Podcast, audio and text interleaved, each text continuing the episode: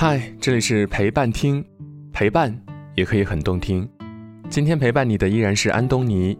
今晚要和你分享这篇文章，有关于界限，请听。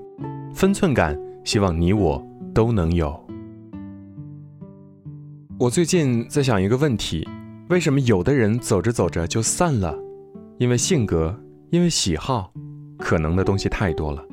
但有些人一开始跟自己性格相合，喜好也相同，可是走着走着还是散了。有一部分原因归结于三个字：分寸感。通俗一点讲，就是没数。分寸感这种事情太难掌握了。有的人无师自通，有的人勤能补拙，但最怕的是无药可救的那一类。在芬兰有一个很有趣的现象。乘坐公交车的时候，上车时哪怕旁边还有一个空位，都不能坐在已经落座的人身边。万一傻乎乎的一屁股坐下了，你身边的人很可能立刻起身去找另外的空位。这种不留面子的举动会让你相当尴尬。排队等车时也很有意思，一条长队，彼此之间恨不得隔开一米的距离，每个人都在做自己的事。看报纸、书、看手机或是发呆，在他们看来，人和人之间保持私有空间，不要贸然侵入，这是起码的礼仪。无论朋友还是恋人，分寸感真的太重要。可事实上，人们又往往不易做到这一点。分寸感是成熟的爱的标志，它代表人与人之间必要的距离。这个距离意味着对于对方作为独立人格的尊重，包括尊重对方独处的权利。大概一切想要长久的东西都必须把握一点分寸感吧。越过了，恐怕终究是得不偿失的。人生没有撤销键，如何才能维持长久的感情？秘诀就在于这种分寸感。有一个成语叫做“过犹不及”。意思是做事情要恰如其分，不能过头。当过了那个界限，尊重没了，这种不对等的关系就变成了一种侵犯。上个周末，朋友和我插科打诨的开玩笑。朋友说：“你要是不答应我的要求，我就把吃饭时抓拍你的糗照发到朋友圈。”我以为是玩笑，也没当回事儿。不一会儿，我翻看朋友圈，他真的发了。但以为是分组可见，在外旅游的我心情正好，就没在意。过了一会儿，再打开朋友圈，竟然看到共同好友在下面点赞，我立刻火冒三丈，打电话给朋友，极力压抑住怒火，要求他把糗照给删了，不然朋友真的难做。只要是因为你开的玩笑导致别人生气了，你就应该反省道歉，而不是质疑别人为什么这么敏感。换句话说，幽默感及分寸感，戳到痛处的玩笑，从来都不是玩笑。别人愿意忍让是因为重视，但我们总不能因为别人的忍让而越来越过分吧？像电影《七月与安生》，再好的关系，如果没有了距离感，只能把对方推得更远，产生更大的隔阂。熟悉的人不是用来随便对待，而是应该好好珍惜。刚刚好，其实才是最难把握的度。我们在与他人交往的过程中，常常因为没有掌握好分寸感，会带给对方或自己有尴尬而且不舒服的感觉。分寸感是一种非常微妙的东西。我始终认为，人与人之间是要有点分寸感的。不但你跟周围的人应该有，跟自己的父母也应该有，陌生人之间更应该有。许多人渴望有亲密无间的友谊，想想看，许多亲密无间的关系最后可能会翻船，因为失去分寸感的感情，可能会因为有恃无恐而导致更加剧烈的反目。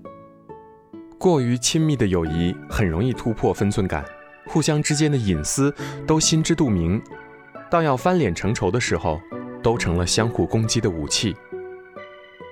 分寸感不是疏远，不是冷落，不是傲慢。更不是不尊重，而是我们站在自己的角度上，清醒地认识自己的位置，懂得自己的分寸，对自己有清醒的认知。唯有这样，我们才能够更好的尊重别人，妥善安顿我们的友谊和感情。这是我们成为朋友的底线，而我们可能正在慢慢的缺失它。分寸感是个好东西，希望你我都有。好了，今天的故事就结束了。如果您喜欢，可以在底部给我们留言点赞，感谢你的陪伴，晚安。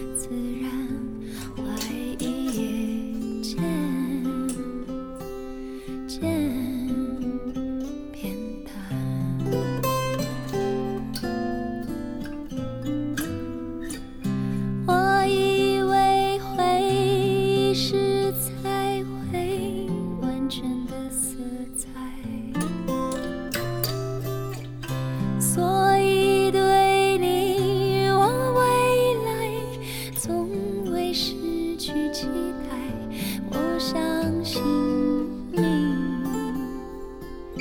你就是爱。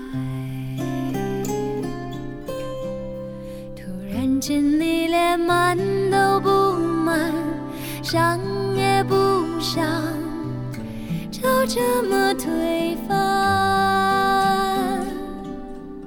就这么说过去，只是闹剧一场。就这样，你连谈都不谈，看也不看，想与你无关，像是只有我还可以承受。这无解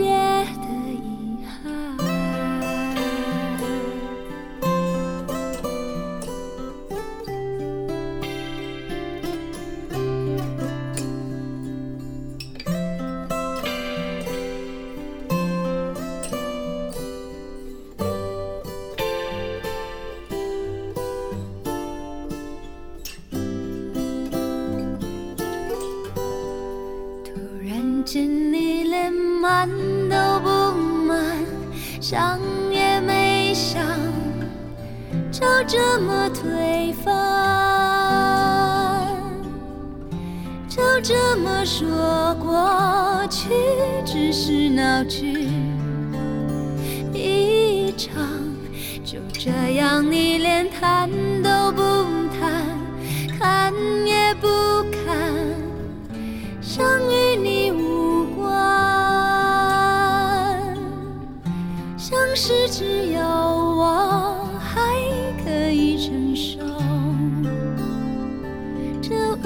界的遗憾。